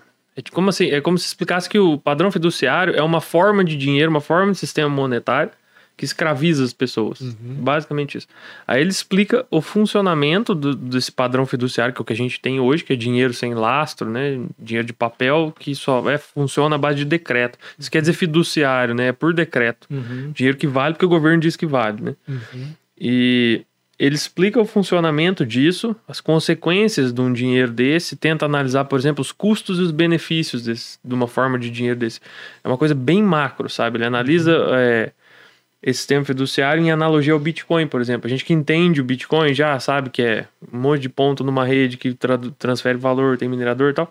Ele identifica o que, que são os pontos na rede fiduciária, o que, que são os mineradores na rede fiduciária, como é que é a transferência, como é que é o processo. E aí ele faz uma análise, por exemplo, da tecnologia de transferência fiduciária. E aí ele vê que a eficiência dela é muito inferior à tecnologia do Bitcoin para transferência. É esse tipo de coisa. E aí ele fala dos impactos que uma moeda desse tipo tem na sociedade também. O livro é basicamente esse. E no final ele conclui com é, tipo a previsão dele para esse sistema fiduciário. O que, que vai acontecer com isso? Vai quebrar tudo, explodir, todo mundo vai passar a usar Bitcoin ou não? Ele fala que não, né? Que é, o sistema fiduciário vai começar a se atrofiar cada vez mais, até que só quem quer usar ele mesmo vai começar a continuar usando, porque tem a alternativa do Bitcoin que já cresceu tanto, né? Vai se tornar uma opção. É. E é esse livro que você traduziu. Você Sim. traduziu ele sozinho? Eu pessoas? traduzi, sei lá, 80, 85% dele. Eu caí de paraquedas lá no meio, assim, da tradução, sabe? Foi uma coisa que... Porque de paraquedas já dominou o negócio. Então, é que eu falei, nossa, tem ninguém aqui, tipo aquela coisa, cheguei que era tudo mato, sabe? Assim, É. tem ninguém aqui, eu vou pegar isso aqui tudo, sabe? Só que já tinha outro rapaz que estava traduzindo e ele tinha colocado o nome dele, tem uma lista lá que você fala quais capítulos você quer. Tinha colocado em alguns, eu pus meu em todos os outros. aí eu Se fui ninguém tra- falar não, É, ele foi demorando. Ele, ele trabalha com um monte de coisa lá, ele foi demorando. Eu fui traduzindo, conforme eu ia traduzindo, tipo, eu punha cinco, meu nome em cinco, assim. Eu traduzi os cinco, ele não pôs mais nenhum, eu pus mais cinco, fazer mais cinco e sabe? Aí eu fiz, acho que, sei lá. 80% da obra. É, acho que beirando os 90% dele. Introdução, prefácio, essas coisas tudo, né? Caramba. Aí o tá prefácio do revendo. livro é de quem? O É a do- segunda edição do Bitcoin Standard é do Michael Michael Saylor. Saylor. Esse é de um cara que chama. Qual o nome dele agora, hein? Aqui Ele. um trator sob pressão, né? Pra lembrar aqui que traduziu. Se quiser pesquisar, é daquela firma NY Dig. É, ele. Ross. Ross alguma coisa. Deixa eu pôr aqui. pera, Ele, pra não essa passar em NY branco. Dig é uma firma que ela saiu de dentro daquela revista Forbes. Que a revista Forbes tem uma gestora de recursos também, fundo de investimento e tal. E essa NY Dig, esse cara aí, ele é o CEO dela e eles têm uma entrevista muito boa com ele na internet. E ele tem essa visão de levar Bitcoin para os bancos, sabe? Para você ter no teu banco conta corrente, poupança, conta Bitcoin, sabe? E, e ele escreveu o prefácio desse livro. E você acha que esse pessoal. Depois eu volto pra isso, mas vamos, vamos continuar o livro então. Pelo que você tá comentando, o autor do livro é um cara muito. Sim. Famoso e mega inteligente, né? É, famoso, ele ficou famoso mesmo com o livro Padrão Bitcoin. E assim, ainda assim famoso no meio, né, do Bitcoin. Então, hoje em dia lá dentro, tudo é muito conhecido. Todo né? mundo lá na conferência. Sai do, do lado do quem? Sim, é. É, tanto é que eu falava às vezes, tava lá naquele outro evento que eu fui e perguntava, ei, o que, que você faz? Como é que teu movimento Bitcoin? Eu traduzi o livro do cara, nossa, que tirou uma foto aqui, esse negócio. É mais ou menos assim, né? Mas é pra quem tá no meio, né? E, mas é que ele é, é- a didática é muito boa, sabe? Você pega, você lê, você entende muita coisa ali. Ele juntou um, um corpo de conhecimento que é o conhecimento suficiente, né? Necessário para você entender o Bitcoin. É muita coisa tá bem explicado no lugar aqui. só. É, o sobrenome dele é Ross, é N-Y-D-I-G, N-Y-Dig. Ross Stevens, o nome do cara. Lembrou, pronto, foi mais rápido que eu. é. Pronto, resolvido. É Resolvido. verdade, né? É o. Como é que é? O negócio dos fake news lá. É verdade esse bilhete? É isso mesmo. Ou seja, e você vê que nessa conferência. Primeiro, você achou que valeu a pena ir pra conferência? Sim, eu acho que valeria mais a pena se eu tivesse dentro da indústria. E você acha, e esse que seria o ponto 2 que eu ia te perguntar. Você acha que lá eles estão batalhando dia após dia para criar essa mercância do Bitcoin e sistemas com que, que o envolvam cada vez mais? Ah, com certeza. Você vê que esse painel, esse, esse palco que tinha lá no segundo andar, né? Ele só tinha palestras, painéis de negócios, né? E muitos dos que estavam lá eram bancos, sabe? Tipo CEO de banco falando lá. Por quê? Porque todo mundo fala, chegam lá e falam assim: os clientes todos vêm pedir Bitcoin pra mim e a gente não sabe como é que faz esse negócio. O que, que a gente faz agora? Aí eu tenho que ir lá, ler o livro do Bitcoin, entendeu? Aprender, chamar gente que mexe com isso, programadores, nerd e tal. E aí eles integram, faz uma ponte, né? Conectando Bitcoin e o sistema financeiro. Esse carinha aqui? Isso, careca. Ele aqui. É. Ou fez o prefácio. Ele tem uma palestra muito boa na internet dele. É, e aí é banco, é instituição financeira que quer, porque o cliente está pedindo como investimento. Então, assim, não é que as pessoas. Não tá mais sendo uma coisa totalmente contra a maré, sabe? Tá vindo pro Bitcoin coisa. Pelo que eu percebi, sabe? Você acha que essas outras criptomoedas, esses outros projetos, você acha que meio. Assim, isso é opinião pessoal, claro, Uhum, tá? uhum. Meio furada? Eu Ou- acho. Ou eu você acha que tem alguns que falam assim, não, esses aqui são bons? Não, eu não, não gosto de nenhum particularmente. Eu vejo só, assim, no máximo, eles como uma forma de se alavancar o investimento em Bitcoin. Que, tipo, quando eles sobem, eles sobem mais, entendeu? Uhum. Então é pra isso, né? Porque eu não vejo isso e assim esse autor do livro que eu traduzi, ele fala isso lá também. Não tem aparentemente hoje, pelo menos não tem uso para um blockchain a não ser o dinheiro. Né? Para que que você precisa de uma contabilidade pública, entendeu? Uma, um- um- uma base de dados pública descentralizada a não ser para o dinheiro, né? As outras os outros usos a que se propõe esse tipo de coisa, aparentemente você consegue satisfazer a maioria deles com uma base de dados concentrada. Mas isso até agora, né? Vai saber daqui para frente. Ah, sim. Ah, não, sim, justamente até agora, porque, por exemplo, essa desconfiança, por exemplo, às vezes de outra não decolar, foi- pairou sobre o Bitcoin um período, né? Uhum. De não vai dar certo, isso aqui vai quebrar. Até hoje. É, até hoje tem alguns que falam isso, é bem lembrado. E, e aí você entra naquela zona, você não pode desconsiderar, você teria que observar. Porque, vamos supor, até chegar a 2140, que vai ser minerado o último, é, muita coisa acontece. Uhum. É um espaço de tempo muito grande. Uhum. É, mas eu também sou da opinião que, por enquanto, nada substitui ele. Sim. É. Isso eu concordo, realmente. E você comentou que agora o Bitcoin vai começar a mexer, fazer smart contract também? Sim, foi em novembro. Novembro do ano passado, 2021, que foi. Porque o Bitcoin é uma palavra que descreve um monte de coisa. né? Uma das coisas que ele escreve é a coisa que você pode ter, que é o Bitcoin que você compra. Uhum. Outra palavra é a rede. Um monte de gente ligada pela internet. Só que todas essas pessoas na rede têm outra coisa ali dentro que chama Bitcoin, que é o software que eles rodam no computador, programa. Esse software, que nem qualquer software do teu celular que vai atualizar, tende a sofrer modificações, né? As pessoas veem que aqui ou ali pode ser melhorado alguma coisa. Por exemplo, foi atualizado para ter aquele segue weight, aquelas coisas, um monte de melhoria que vai acontecendo, só que por ser descentralizado, tem um monte de gente que precisa consentir, né? O Bitcoin é consensual. Tudo que acontece na rede tem que ter o ok de todo mundo, né? Então, por ele ser consensual, é muito difícil de acontecer uma mudança brusca, seja ela grande ou rápida, sabe? Uhum. Então, essa atualização que aconteceu no fim de 2021, ela estava sendo gestada desde 2017. Atualização foi batizada de Taproot, né, que é, é um BIP, Bitcoin Improvement Proposal número 2. ponto não sei quanto lá. Ele inclui, além de várias outras coisas de privacidade, a capacidade de se criar contrato inteligente no blockchain do Bitcoin. Mas o contrato inteligente usaria Lightning. Não ou sei. blockchain mesmo. Não sei. Eu- não, porque você comentou dessa atualização. Opa. Eu lembro que eram três coisas. Isso que você falou do contrato inteligente, um Uhum. negócio de assinatura para meio que compactar. é, Tá- O que vai no bloco, né? Isso, Uhum. uma coisa assim. E a outra eu esqueci o que que era. É, Era uma coisa relacionada ao endereço em si. é a privacidade. Isso, a privacidade do endereço, isso mesmo. E, o que você você falou isso, se não me engano, em 2016 saiu a Segwit e depois logo em seguida eles estavam trabalhando na outra. Uhum. E aí tá nesse- realmente é um- mais ou menos um período de cada quatro anos que parece que Porque sai alguma eles têm coisa. que todo mundo da rede tem que concordar. E assim, Sim. o estímulo é para que todo mundo convirja para mudança na rede, que não faça com que haja um fork, né, que a rede vire outra coisa que tenha o ativo nativo dela que não valha nada, sabe? Então todo mundo tem muito cuidado com isso. As modificações são muito conservadoras, se puder falar assim, né?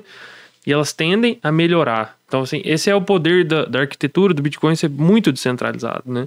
As outras não são assim. Uhum. Parece que o Ethereum, por exemplo, depende muito do Vitalik lá e querer fazer alguma coisa, sabe? É, Por quê? Sim, não, e tanto é que vira e mexe, crava uma data para atualização do Ethereum Exato. sair, aí não sai. Uhum. Aí mais seis meses. Aí fala, não, vai sair, aí não sai, mais seis meses. E vai enrolando a galera só assim. Uhum. Isso realmente acontece demais no Ethereum. Acho que só uma que realmente que cravou, que saiu, acho que em.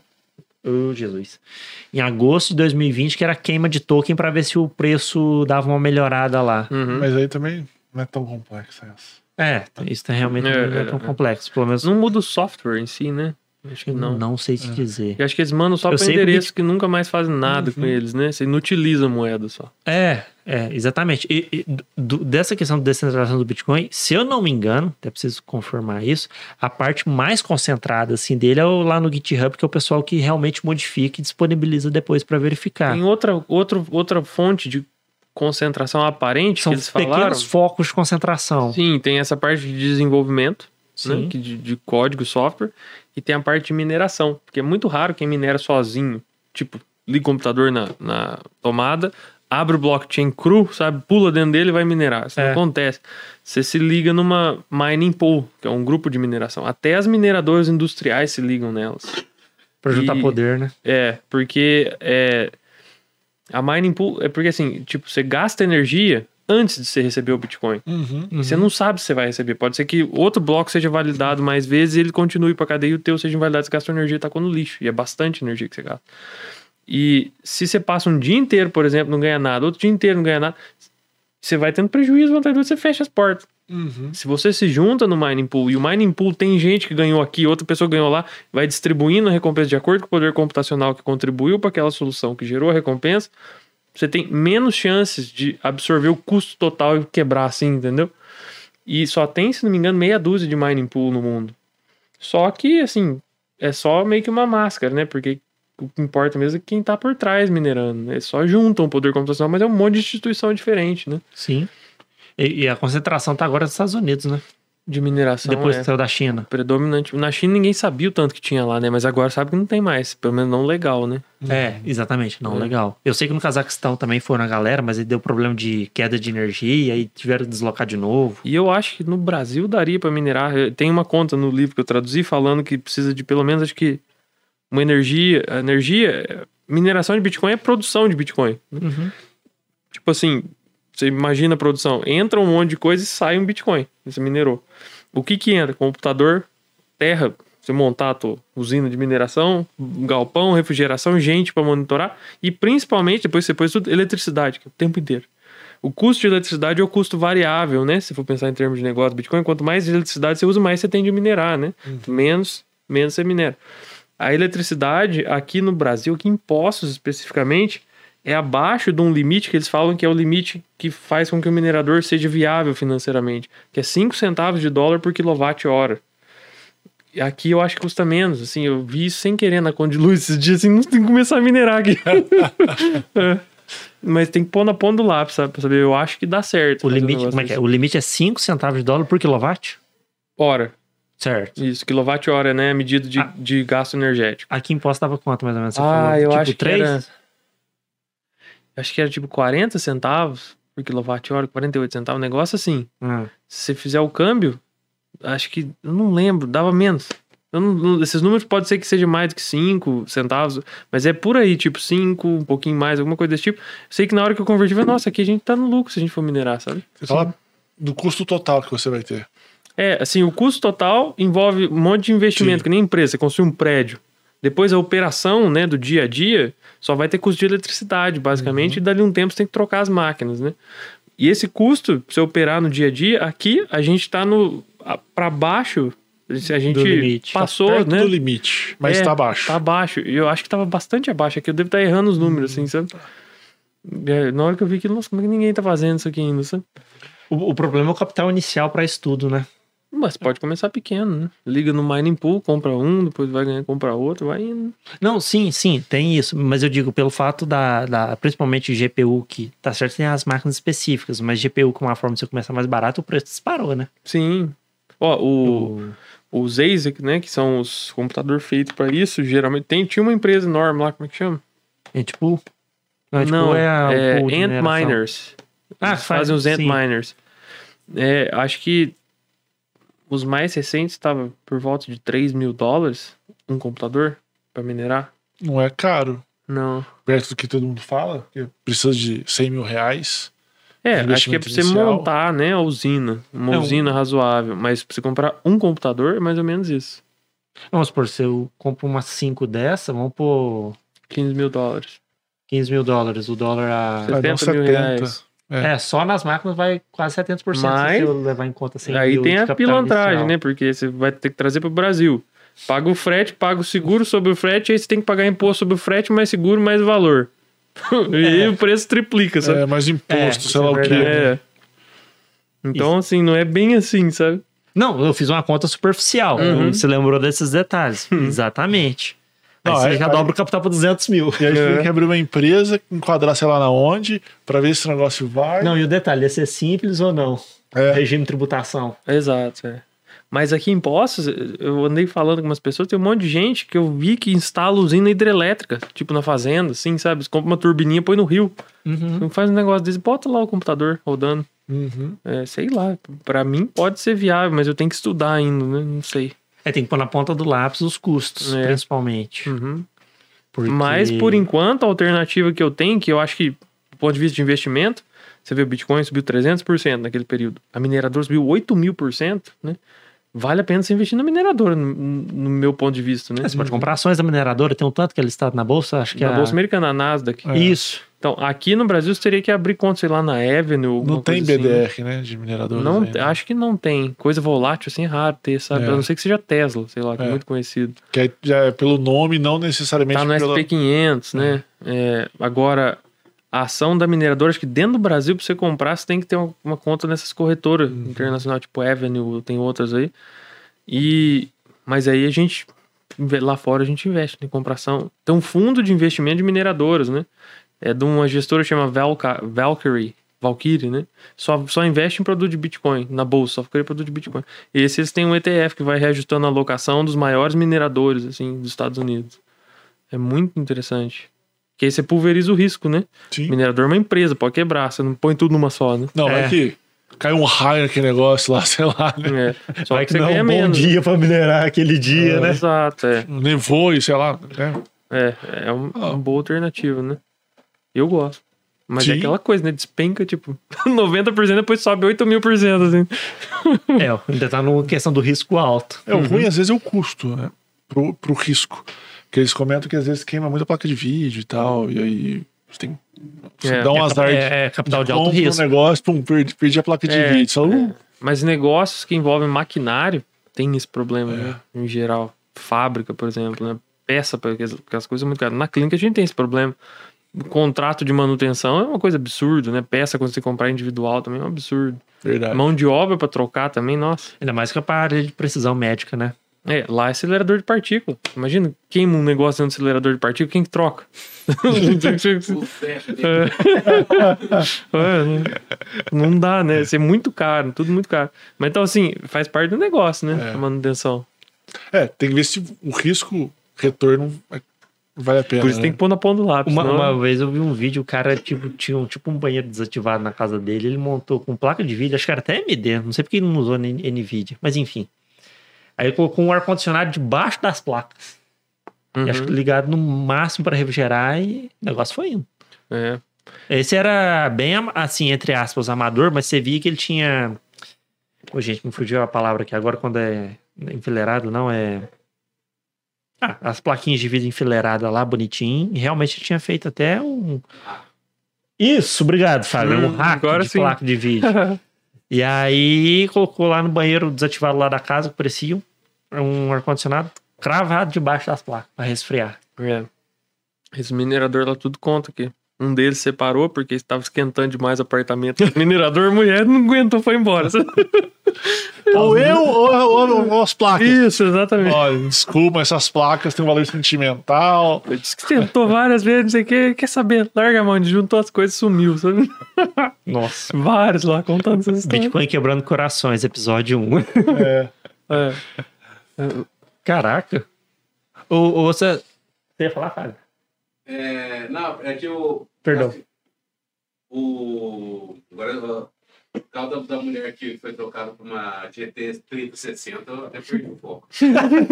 É, assim, tem que colocar na ponta do lápis, né? A questão do, do, do investimento. Aqui no, no, no Brasil, por exemplo, que impostos, né? Que a, a- o consumo compensa, porém o, o equipamento não, o maquinário não, né? É, lá foi falado, na, na convenção foi falado sobre a questão de sustentabilidade também, outras alternativas para se gerar energia para minerar, Sim, foi, foi apresentado lá outras soluções, ou então, é, melhor ainda, equipamentos que consumam menos. um equipamento que consome menos, não. Assim, é tipo mudança muito pequena com relação ao consumo anterior. E mas em termos de fontes de energia, sim, tinha muito disso, né? Por causa dessa questão de ESG, o povo tá focando demais em produzir formas de minerar sustentáveis. né? Então, muita gente falando de minerar com painel solar, coisa do tipo. Usina eólica também, tem gente que usa lá. E tinha esse cara que anunciou essa parceria monstruosa com a Tesla, né? Pra ter painel solar, armazenar em bateria e aí alimentar a mineração. Esse outro da biomassa. Eu vi que aí é quase 50 milhões O quê? que eles vão gastar. Nada, o Tesla? Painel solar. Vixe. O... o- Da Tesla. Ah, Ele sim. vai tirar dinheiro do bolso pro outro, É. porque ele vai. Ele é, ele é um, um minerador, né, digamos assim, ele, é um- ele é um comprador de, de criptomoeda, Uhum. ele vai ser um fornecedor das baterias para. Sim, é. É toda a indústria, né, auxiliar a mineração tá surgindo. E essa aí é nova, né? Foi a primeira que eu vi. Foi anunciado lá, né? Eu vi o cara do, do Twitter falando da Dogecoin. Que tem, a- tem grande chance de se tornar a primeira moeda realmente Viável. viável, porque, sei lá. Ué, porque o Elon Musk agora virou CEO do Twitter, né? Quase. É. aí, Quase que É, lá. Aí ele quis dar, aí puxar a sardinha. coloca lá a moeda de transação É. no Twitter, o Dogecoin, né?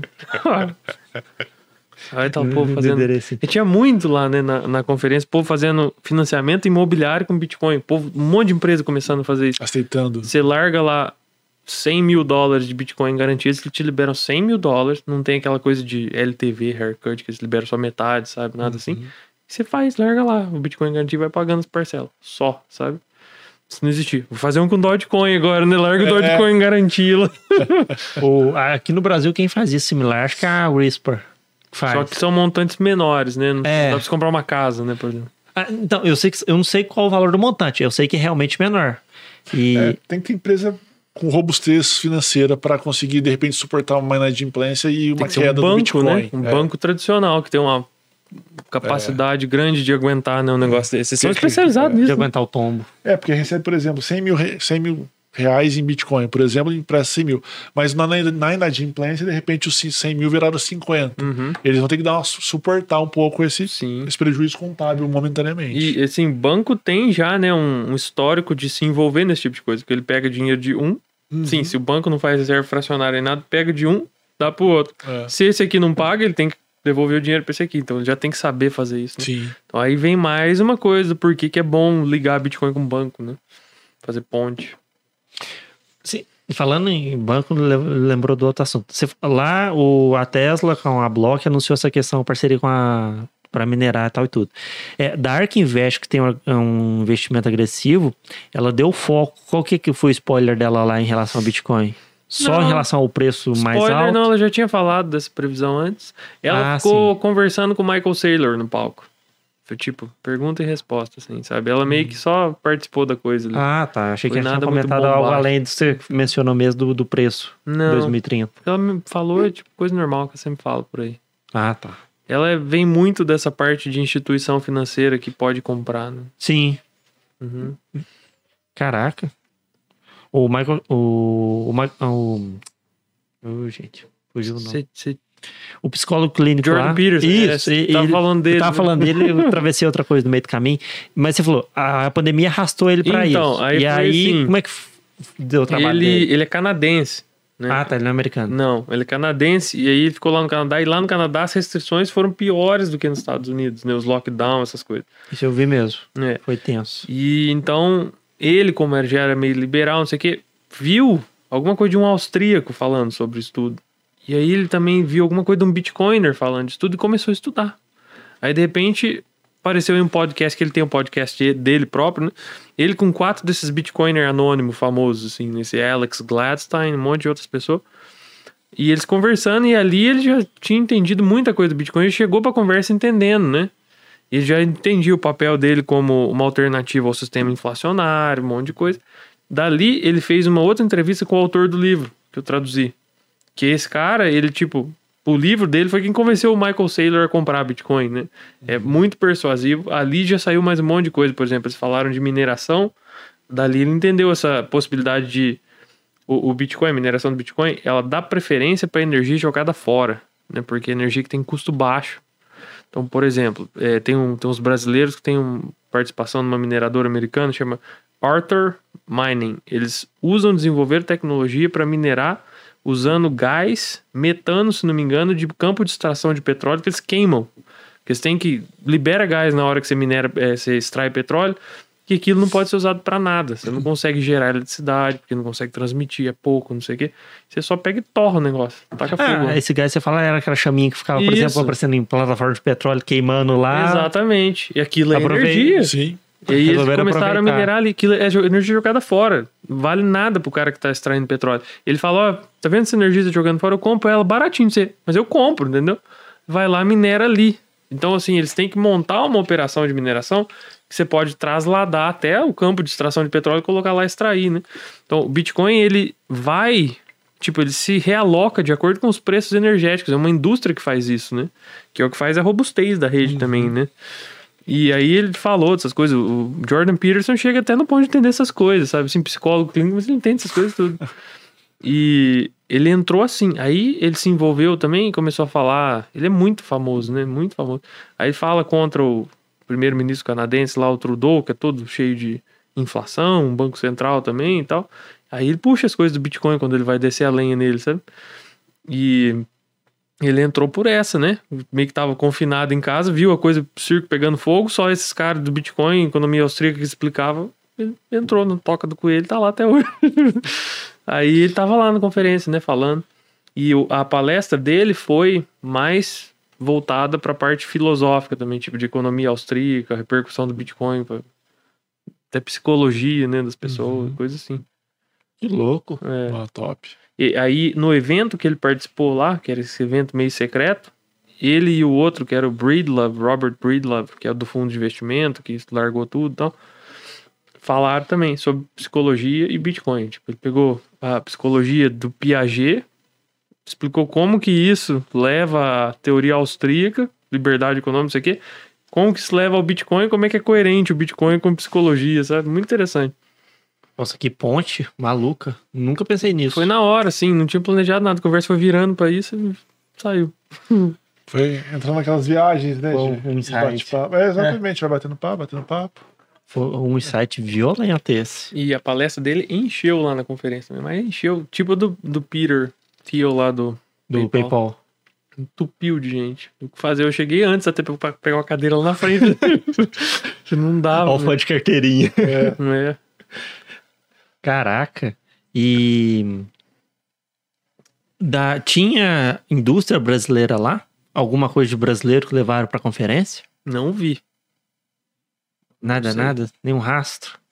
Ah, cê- brasileiro você vê em tudo que é lugar, né? É, justamente. Mas é, Tinha um não. tradutor de livro lá. Isso aí. É. é. Não, eu sei. de- de- Ah, Mas tinha brasileiro participando da conferência que nem eu fui lá ver, sabe? Assim. Ah, sim. Aí você sempre ouve, né? Os brasileiros ali no canto, os outros com a camisa do Brasil, assim, sempre tem, né?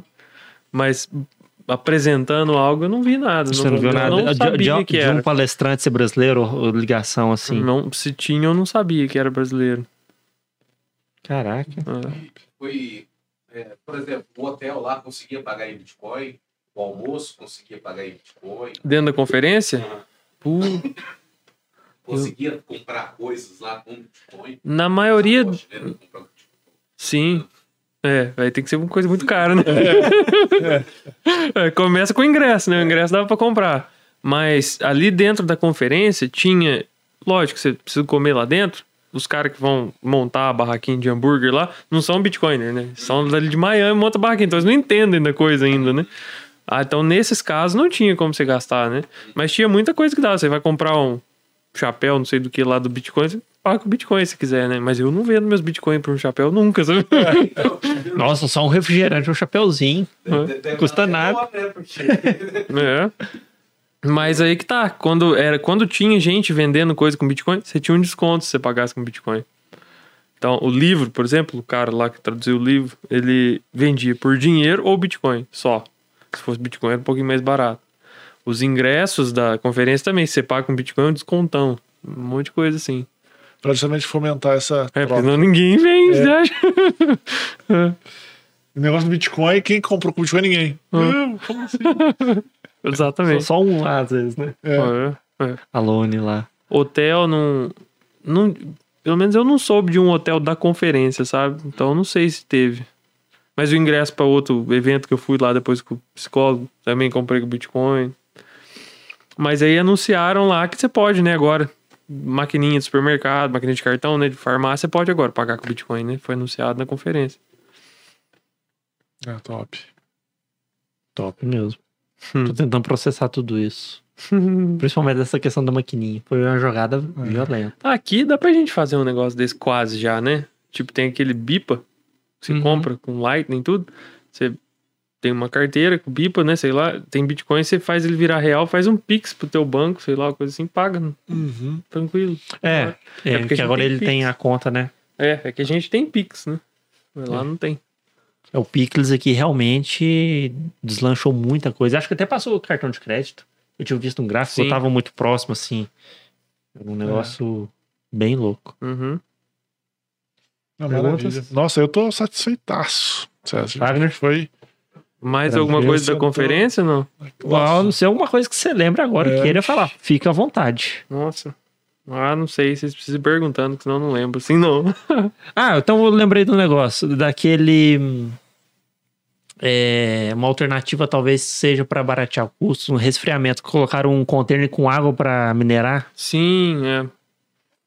É, Você acha que isso vai se popularizar? Até porque, antes de eu ver isso, eu lembrava que a Microsoft, principalmente, estava tentando liderar, é, colocar data center no meio do oceano para aproveitar as águas geladas para resfriar. Uhum. Você acha que isso vai decolar? Então, é que é uma. Eu não entendo exatamente do porquê que é bom usar água pra isso, sabe? Uhum. Mas pelo que eu percebi, assim, a- o espaço que você usa você refrigerar com água, tipo tubinho que vai circulando, né? Parece que é mais fácil, inclusive, pra você fazer a coisa modular, o container inteiro. Ele já vem com espaço pra você colocar o minerador, você põe o minerador já tá com a refrigeração pronta, sabe? Então eu acho que é muito mais pela conveniência. É esse Zent Miner que, que fabrica, se não me engano. Entendi. Eles que fizeram isso lá. É, tinha um lá pra gente entrar dentro, ver lá. Ah, é? Uhum. Que legal. É, um. Uhum. É, É igual, o- bem, bem, bem lembrado. igual o. Trocar as ventoinhas do computador pelo sistema de água também. Uhum. Tá? É exatamente isso, é água que resfria um computador. Então, assim, é, é mais eficiente, é, mantém a temperatura por mais tempo, não tem a variante né, de temperatura. Porque o, a ventoinha, ela só aciona quando esquenta. Hum. Uhum. Quando você tem o, o- esse modelo de radiador, digamos assim, ele Sempre. sempre mantém enchido, igual o Nunca, carro. nunca esquenta, né? Igual o carro, sempre fica a 90 graus ali. Uhum. Não passa disso. Uhum. Eles usam isso para usina nuclear, né? Uhum. Usa isso? Usa Ah, não, sabia que usava água, água. mas não sabia o motivo assim, então. É é porque que fala? rodando a água, por isso que normalmente é no mar, né? Porque vai receber, recebendo água Direto. direto. Ah, sa É. saquei, saquei a ideia. Tem que minerar Bitcoin com energia nuclear, né? Aí sim. São as duas coisas que eu gosto de investir, Bitcoin e urânio, sabe? Juntar os dois aí sim. Aqui o urânio aqui tá do lado ali em Caldas, né? Então, mas não pode. O Brasil não deixa pode ninguém que não mais. seja o governo mexer com nuclear. É, é, é, monopólio exclusivo é da União, não é? É. Uhum. É da União. Eu recordo Fazer um disso. acordo com Angra, né? Eles querem É. minerar Bitcoin sozinho. Isso. Você É. acha? A Petrobras vai usar o excedente de energia desperdiçado O- nas plataformas também, para É. minerar. Ah, a Então, Petrobras pode usar o Red Dragon deles lá. que que é isso? O computador que eles trocaram lá. o que, que é isso? Tá? É o supercomputador da Petrobras. Ocupa Hum. andares. É, é andares, não é, Fagner? De, de espaço. É gigante o Hum. negócio. É só processador e GPU, não tem uma telinha. Uai, você não viu lá na Ucrânia um tempo atrás, antes de ter essa loucura toda, que tinha uma usina nuclear que tinha computador muito potente também.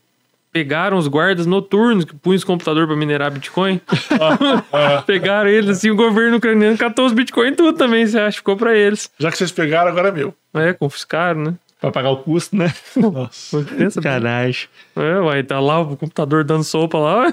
Só vou desviar um pouquinho aqui, É. ó. Fico vendo televisão o dia inteiro ali. Deixa eu minerar um pouco enquanto isso.